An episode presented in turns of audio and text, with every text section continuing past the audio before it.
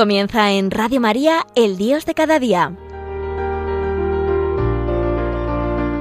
Dirigido por el Padre Santiago Arellano, desde la Parroquia Sagrado Corazón de Jesús de Talavera de la Reina.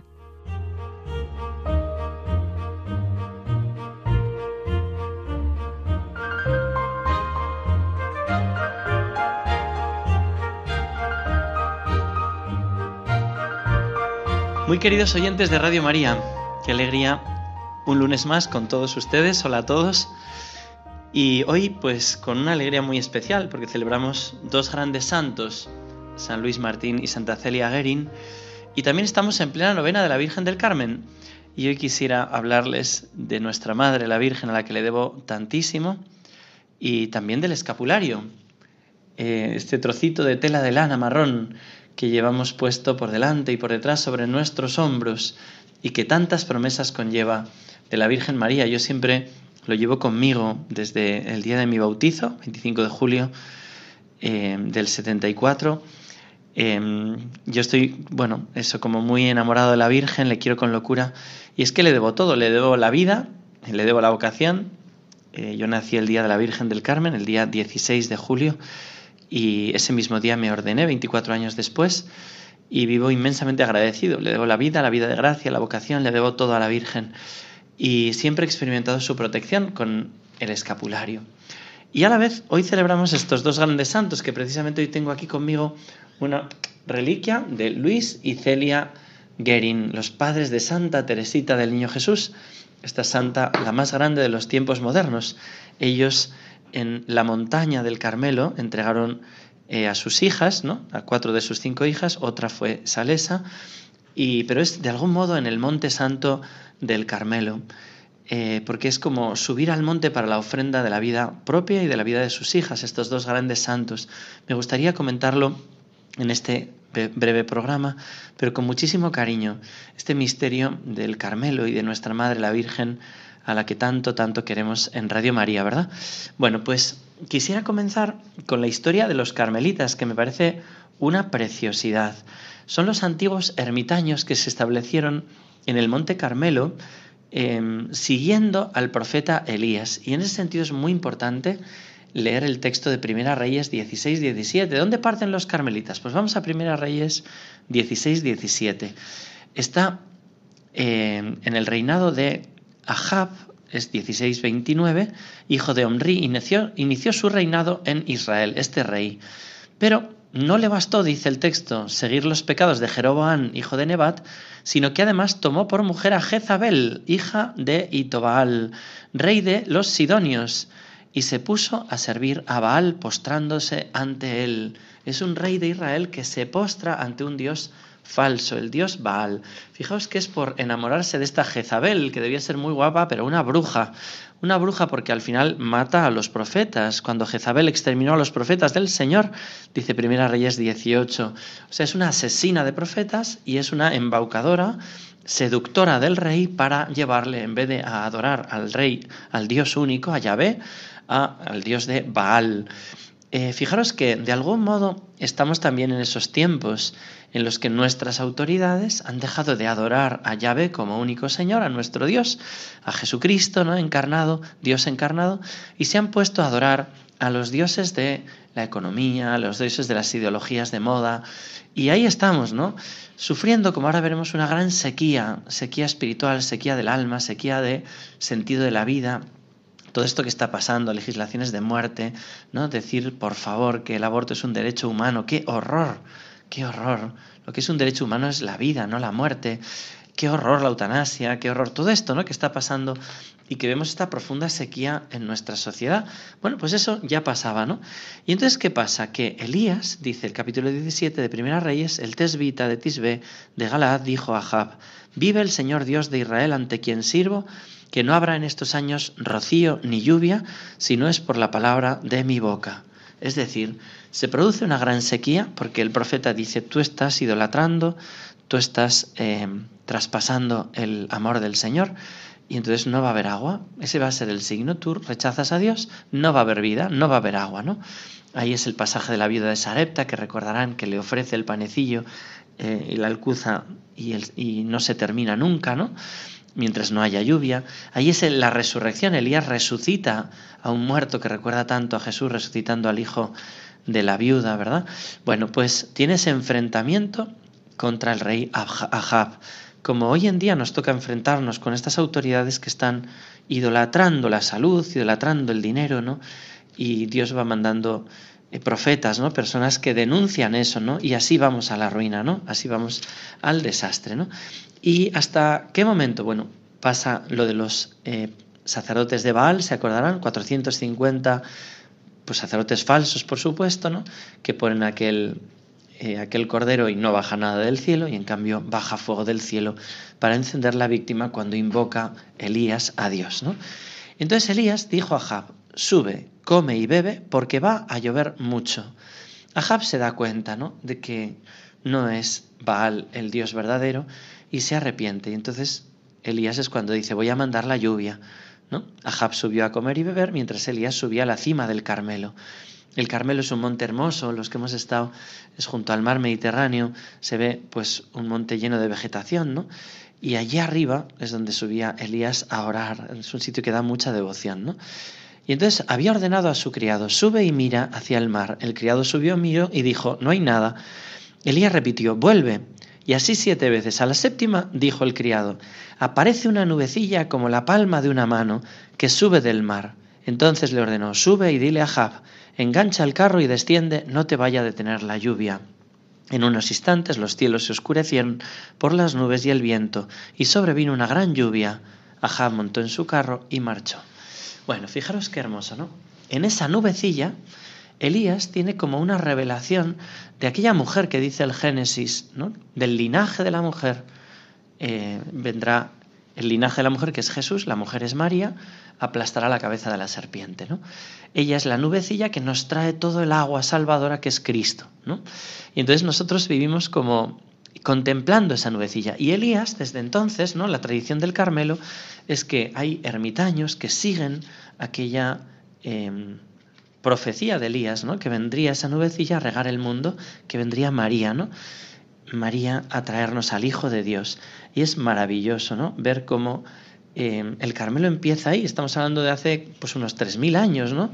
y sin embargo empezaron esa vida monástica hasta que llega eh, los tiempos en que la Virgen María, incluso hay una tradición que dice que visitó el Monte Carmelo en a, aquellos que estaban esperando la profecía y, también honrando y venerando a nuestra Madre María, ¿no? Y así estarán hasta que vienen las persecuciones de los sarracenos, que tienen que salir huyendo, y San Simón Stock en Inglaterra será el superior cuando eh, la Virgen María entrega el regalo inmenso del escapulario del Carmen que ahora comentaremos. Pero primero quiero que cantemos y pidamos al Señor que haga llover. Estamos igual, tiempos de reyes que apostatan, de autoridades que rechazan al único Dios y que se ponen a adorar a los ídolos. Y hay un tiempo de sequía tremendo del alma, ¿no? Eh, de sequía de, pues eso, de, de, muerte, de cultura de muerte. Y nosotros miramos hacia arriba y ¿qué vemos en esta novena de la Virgen del Carmen? Vemos una pequeña nubecita. María es una muchachita de Nazaret.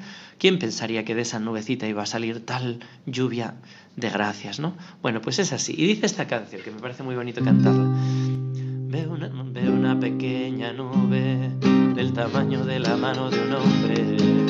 Esa es la señal va a caer de una pequeña nube del tamaño de la mano de un hombre.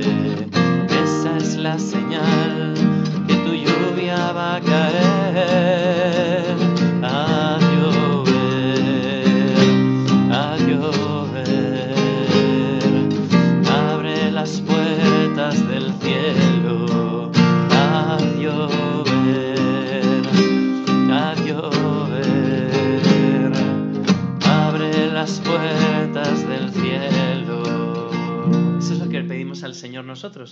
Que haga llover su gracia, que realice en esta sociedad nuestra, en la que es verdad, no lo merecemos. Nuestros reyes, nuestras autoridades han apostatado, ya no tienen al Señor como único Señor, ¿no? El Dios dinero, el Dios placer, el Dios tecnología, el Dios fama, el Dios que sea, lo han sustituido por Yahvé. Y claro, nosotros le pedimos como Elías al Señor, que tenga misericordia de esta ciudad, de este pueblo, de esta patria nuestra, de esta Europa nuestra, y que haga llover su gracia. Y estamos con toda la Iglesia esperando el nuevo Pentecostés, la civilización del amor, el reinado del corazón de Cristo. Y es muy bonito ver cómo se adelanta este reinado eh, con, su, con su acción misericordiosa en las familias, en las familias religiosas como el Monte Carmelo, como veremos tantos y tantas Em, carmelitas y familias, como la que hoy veneramos de Luis y Celia, Luis Martín y Celia Guerin, y también familias de papá, mamá e hijos que acogen este mensaje de amor, el del profeta Elías, que cuando ve este mundo, lo que dice es celo celatusum prodomino deo exercitum, es decir, ardo en celo, en amor ardiente por el Señor Dios Todopoderoso, Dios de los ejércitos. ¿no? Ese es el lema del Carmelo. Y ese tiene que ser también el nuestro. A Elías le brota ese celo en el momento en el que ve que las autoridades han apostatado. No puedo. Yo me voy a poner en presencia de mi Señor, de mi Dios, a combatir por Él en favor suyo, luchando. Y aunque se permita pues esa sequía, Él va a seguir intercediendo y pidiendo por el pueblo para que vuelva a llover su gracia. Pero para eso hay que dejar de apostatar nuestra cultura de muerte se, volverá cultura de vida cuando nos demos cuenta que el único Salvador es Cristo y nos lo trae María, esa nubecilla que trae el amor de Dios. ¿Cuánto le debemos a nuestra Madre la Virgen? Yo os decía, ¿no? Pues para mí personalmente la vida, la vocación, la vida de gracia, todo absolutamente se lo debo a ella, ¿no? ¿Y, y ella por qué? Porque le ha hecho Dios omnipotente por gracia. Le ha regalado es su acción, su gracia es la nubecilla que anticipa, es la aurora que anticipa el sol del reino de Cristo. Su corazón inmaculado triunfará y es la nubecilla que trae ese chaparrón de gracia y de gloria. Bueno, fijaros lo que dice del Carmelo em, el Papa Benedicto XVI. El Carmelo, alto promontorio que yergue en la costa oriental del mar Mediterráneo, a la altura de Galilea, tiene en sus faldas numerosas grutas naturales predilectas de los eremitas. El más célebre de estos hombres de Dios fue el gran profeta Elías, quien en el siglo IX antes de Cristo defendió valientemente de la contaminación de los cultos idolátricos la pureza de la fe en el Dios único y verdadero. Inspirándose en la figura de Elías, surgió la Orden Contemplativa de los Carmelitas, familia religiosa que cuenta entre sus miembros con grandes santos como Teresa de Ávila, Juan de la Cruz, Teresa del Niño Jesús y Teresa Benedicta de la Cruz. Los carmelitas han difundido en el pueblo cristiano la devoción a la Santísima Virgen del Monte Carmelo, señalándola como modelo de oración, de contemplación y de dedicación a Dios. María, en efecto, antes y de modo insuperable, creyó y experimentó que Jesús Verbo encarnado, es el culmen, la cumbre del encuentro del hombre con Dios, acogiendo plenamente la palabra, llegó felizmente a la santa montaña y vive para siempre en alma y cuerpo con el Señor. A la reina del Monte Carmelo deseo hoy confiar todas las comunidades de la vida contemplativa esparcidas en el mundo y de manera especial a la orden de los carmelitas. Fijaros que los marineros, antes de la era electrónica, le llamaban Estela Maris, estrella del mar, así se le llama también a la Virgen del Carmen, ¿no? Cantan los marinos, salve, estrella de los mares, de los mares iris. Es precioso ese himno que cantan los marineros, ¿no? Estrella de los mares, ¿por qué? Porque era el modo de orientarse. ¿Cómo podemos nosotros orientarnos, orientar nuestra vida hacia Cristo mirando esa estrella que es María, que nos orienta, que nos lleva hacia Oriente, que es Cristo, ¿no? Eh, Cristo es el sol que viene del Oriente, ¿no?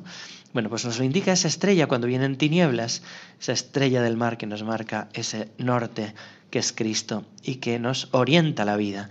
Bueno, pues es así, María es la estrella de los mares. Y aquellos primeros carmelitas del Monte Carmelo, seguidores de Elías, tuvieron que emigrar, digo, y los que se quedaron fueron martirizados, fueron mártires de los sarracenos. Pero los que emigraron por Europa eh, tuvieron un momento en el siglo XII que eligieron como superior a San Simón Stock. Stock significa tronco. Bueno, el sonido queda cuando tocas un tronco, ¿no? Toc, toc, toc. Bueno, pues Stock. Y y este, este hombre de Dios que desde niño sintió la llamada a retirarse dentro de un tronco, a rezar, pues eh, sintió la inspiración de que vendrían unos monjes procedentes de Palestina, del Monte Carmelo, y que él entraría en esa orden. Y así fue cuando llegaron aquellos pobres mendicantes, ¿no? que el Papa luego los, los erigió en orden religiosa de los mendicantes, como los dominicos y los franciscanos, entonces él los reconoció, entró en aquella orden y finalmente fue superior. Pero en aquellos momentos no les reconocían como una orden instituida y no les trataban bien incluso los mismos cristianos allá en Inglaterra y en muchos lugares, ¿no? Y entonces eh, San Simón Stock le dijo a la Virgen, muestra que eres mi madre, muestra que eres mi madre.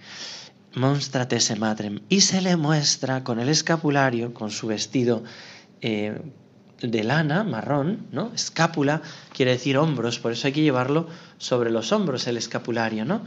Y mm, escapulario es lo que añadió la Virgen. Los carmelitas llevaban una tela marrón, pero no llevaban ese escapulario por delante.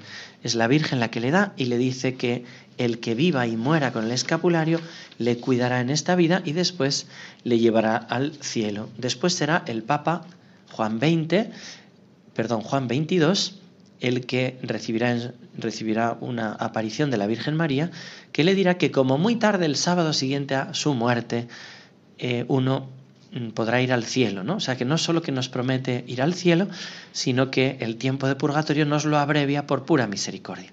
El escapulario, en definitiva, es un acto de esperanza teologal, porque tú le dices a la Virgen, Madre, me fío de ti y espero en el poder de Dios que Él te ha dado para mi salvación. Es verdad que uno tiene que tratar de vivir eh, conforme a lo que al corazón de la Virgen, ¿verdad? Porque uno tiene que intentar ser como ella, ¿no? Porque te vistes de su vestido, eres de su equipo, digamos, ¿no? Llevas su camiseta, por así decir, ¿no? Y tienes que vivir como ella vive, ¿no? Queriendo acogerte a su promesa, queriendo vivir como ella vive, pues los mandamientos de la ley de Dios, queriendo rezar el rosario, queriendo... Pero es muy bonito ver cómo la Virgen cumple su promesa, aunque nosotros, pues no, no, no nos la merezcamos, ¿no? Primero apareciéndose el 16 de julio de 1251, que se aparece la Virgen, ¿no? Y es maravilloso, ¿no? Eh, pues como le dice, este debe ser un signo y privilegio para ti y para todos los carmelitas. Quien muera usando el escapulario no sufrirá el fuego del infierno. Es maravilloso porque después la Iglesia abrió todos los privilegios del escapulario a todos los fieles cristianos, ¿no? Quien lo pudiera llevar, ¿no? En 1950 el Papa Pío XII decía que el escapulario sea tu signo de consagración al Inmaculado Corazón de María, de lo cual estamos particularmente necesitando en estos tiempos tan peligrosos. También indica como el suave yugo de Cristo, ¿no? el yugo que se lleva sobre los hombros. Es muy bonito el simbolismo precioso que tiene el escapulario de nuestra Madre, la Virgen del Carmen. ¿no? San Pío X, sabéis que, em, que dijo que la medalla escapulario, que tiene por un lado el corazón de Jesús y por otro lado la Virgen del Carmen, tiene el mismo privilegio que el escapulario, aunque él prefería que se llevase siempre de tela. Yo la verdad es que por aquí lo llevo de tela junto con la medalla milagrosa también y por aquí llevo también la medalla dentro del mismo escapulario, ¿no? Me da mucha devoción, también tengo a San José. Bueno, voy bien protegido, gracias a Dios, ¿no? Y, pero es esto, es eh, querer llevar continuamente esa esperanza, igual que una vela, cuando se va consumiendo, está repitiendo la intención de la vela, igualmente, cuando uno lleva el escapulario, le está diciendo todo el rato a la Virgen Madre, confío en ti, es un acto de esperanza, ¿no? Pero tantas veces se ve que la Virgen María cumple su promesa, aunque nosotros no nos la merezcamos, ¿no? Yo siempre me acuerdo de un hombre en los pueblos donde yo estaba que hicimos las bodas de oro y le puse el escapulario, ¿no? Y él pues había confesado todo bien, pero ya el domingo siguiente no fue a misa, ¿no? Yo le preguntaba a la mujer, meses después, me decía, sí, el escapulario lo lleva, pero el pobre está ahí en el campo, que no, y no iba a misa y tal. Yo decía, ay, Dios mío. Total que un día, sin yo saberlo, bajé a, la ciudad y decía, ¿qué hago? ¿Me voy a hacer una visita a la Virgen? ¿Me voy al supermercado? Va, voy a ir al hospital a ver si hay alguien. Voy y cuando entro eh, me dicen en la, en la recepción, mira, está este hombre que tú conoces. Y entonces no lo sabía, pero subí y cuando entré en la habitación estaba con una mascarilla de, de, gas, de oxígeno, y se la quitó y me dijo, te estaba esperando. Y dijo, yo a mí, me extrañó mucho, ¿no? Y me quiero confesar. Total, que se confesó y cuando terminó la confesión dijo, ahora me puedo morir en paz, ¿no? Se puso la mascarilla, ya era muy mayor, imaginaros, ¿no? Y, Y bueno, pues nada, yo me fui, pues al día siguiente se había ido al encuentro con Dios había fallecido, ¿no? Y yo dijo, ¿y quién me llevó a mí? Pues la Virgen del Carmen, el escapulario de la Virgen del Carmen, ¿no? Tantas veces he visto su acción, ¿no? San Pedro Claver, por ejemplo, a todos aquellos esclavos negros que llegaban a las costas les ponía el escapulario, ¿no? Dice que unos 300.000 conversos, pues imaginaros, ¿no? 300.000 eh, veces que ponía el escapulario del Carmen. Todos los santos, San Alfonso María Ligorio, que murió con el escapulario, y por cierto, años después abrieron el cadáver y el escapulario seguía intacto, ¿no? O San Alfonso o San Juan Bosco, también un gran devoto, o San Claudio de la Colombier, fijaros lo que decía. Yo quería saber si María en realidad se había interesado en mí y en el escapulario. Ella me ha dado la seguridad más palpable. Solo necesito abrir mis ojos. Él ha otorgado su protección a este escapulario. Quien muera vestido en él no sufrirá el fuego eterno. Y decía también, debido a que todas las formas de amar a María la Santísima Virgen y las diversas maneras de expresar ese amor no pueden ser igualmente agradables a ella y por consiguiente no nos ayudan en el mismo grado para alcanzar el cielo. Lo digo sin vacilar ni un momento. El escapulario carmelita es su predilecto. Ninguna devoción ha sido confirmada con mayor número de milagros auténticos que el escapulario carmelita. Así lo dice lo dice San Claudio de la Colombier. ¿no? Me hace mucha ilusión contaros que en octubre de 1952 un oficial de la Fuerza Aérea de Texas escribió lo siguiente, seis meses después de comenzar a usar el escapulario, experimenté un notable cambio en mi vida. Casi inmediatamente comencé a asistir a misa todos los días durante la cuaresma, viví fervorosamente como nunca lo había hecho, fui iniciado en la práctica de la meditación y me encontré realizando débiles intentos en el camino de la perfección. He estado tratando de vivir con Dios y doy crédito al escapulario de María cómo hay como una efusión del Espíritu Santo cuando uno lleva con fe y vive con fe este culto y esta devoción a la Virgen María, ¿no? Con este modo de consagrarse, ¿no? Voy a cantarle esta canción que me encanta, que canta la tuna y yo que soy un poco tuno también, pues se la canto así. Virgen de amor, ven junto a mí, que yo sin ti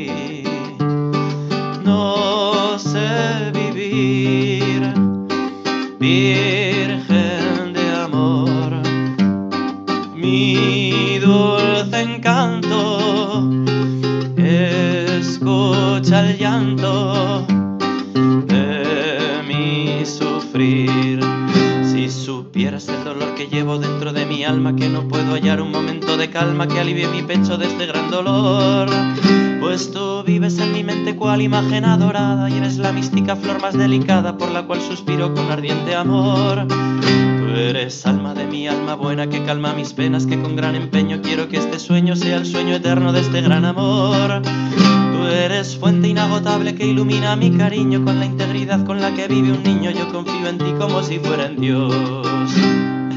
Me encanta. Dios es Dios, ¿verdad? Dios todopoderoso y eterno. Pero le ha hecho omnipotente por gracia y todo lo que pedimos por su medio nos lo concede. Así lo ha entendido la familia del Carmelo y así lo entendió la familia de Luis Martín y María Guerin, que me parece maravilloso que coincida en este día. Les tengo tanto cariño a estos padres de familia y a esta hija que me ha hecho tanto bien junto con la Virgen y San José, ¿verdad? Después, bueno, hay muchos santos amigos, pero Santa Teresita me ha hecho tanto bien. Y ella dice, ¿dónde fue? ¿Dónde nació? Pues en mi familia como comencé a saborear la ciencia del amor. De haberme educado unos padres sin virtud, yo habría sido muy mala. Me pregunto por qué razón me concedió Dios la gracia de pertenecer a una familia tan buena. Es tan bonito leer las cartas, con qué cariño se tratan el uno al otro. Me hace la vida muy dulce, escribe Celia. Es un santo mi marido. Desearía un marido semejante para todas las mujeres del mundo. Ojalá todas las mujeres hablasen así de sus maridos y todos los maridos de sus mujeres. Con qué cariño habla eh, Luis de Celia también. Dice Teresita, cuando murió Celia, el corazón cariñoso de papá había añadido un amor verdaderamente maternal. Lo que más me llamaba la atención eran los progresos en la perfección que hacía papá. A imitación de San Francisco de Sales, había conseguido dominar su natural vivacidad hasta el punto que parecía que poseía la naturaleza más dulce del mundo. Las cosas de este mundo apenas parecían rozarle y se recuperaba con facilidad de las contrariedades de la vida. Qué hermosa ofrenda van haciendo de los cuatro niños que fallecieron. Alguna, una de las niñas que murió bien mayorcita, se les murió de hambre en los brazos, un dolor tremendo, y ellos decían, tú me lo diste, tú me lo quitaste, bendito sea el nombre del Señor. Dice, yo quiero tener hijos para el cielo, vos me queréis que cumpla vuestra voluntad. Dice ella, ¿no? Ya han fallecido tres varoncitos y una niña. Vos me lo dais, vos me lo quitáis, hágase tu voluntad. ¿Con qué aceptación? Y con qué aceptación también Luis Martín entrega su vida, este santo padre de familia que había ofrecido todas sus hijas en el Monte Carmelo y también el de las Salesas, y al final él se ofrece como víctima, terminará perdiendo la cabecita como una víctima del amor misericordioso, que en los momentos eh, de lucidez decía, he tenido pocas humillaciones en mi vida y necesitaba una fuerte como es la de hoy. Y con humildad lo hacía, ¿no? A veces perdía la cabeza, salía con la escopeta a defender a sus hijas por la calle, terminó en el Bon Saveur de París, ¿no? En un sanatorio. Y es bonito porque también, eh, habiendo perdido la cabeza, la iglesia lo ha canonizado, ¿no? Así que hay que tener esperanza, ¿no? Y es bonito también el, el pensar eso, ¿no? Un matrimonio santo que tiene cinco hijas, bueno, nueve, pero cuatro de pequeñitos van al cielo y las otras cinco que quedan en la tierra están en proceso de canonización. Leonia, que era una de las más difíciles, es muy bonito leer también su vida, ¿no? Una chica problemática que se convierte en santa gracias al caminito. Pues vamos a invocar a estos dos santos, Luis y Celia, desde el cielo. Proteged a la familia de Radio María, proteged el Carmelo, haced que todos vistamos con gozo el santo del Carmen y que experimentemos su acción haciéndonos verdaderamente santos. Pues así termino hoy el programa, invocando a la Virgen del Carmen y a estos grandes santos, Luis Celia, Teresita y toda la familia de santos del Carmelo. Que Dios os bendiga a todos y hasta pronto si Dios quiere.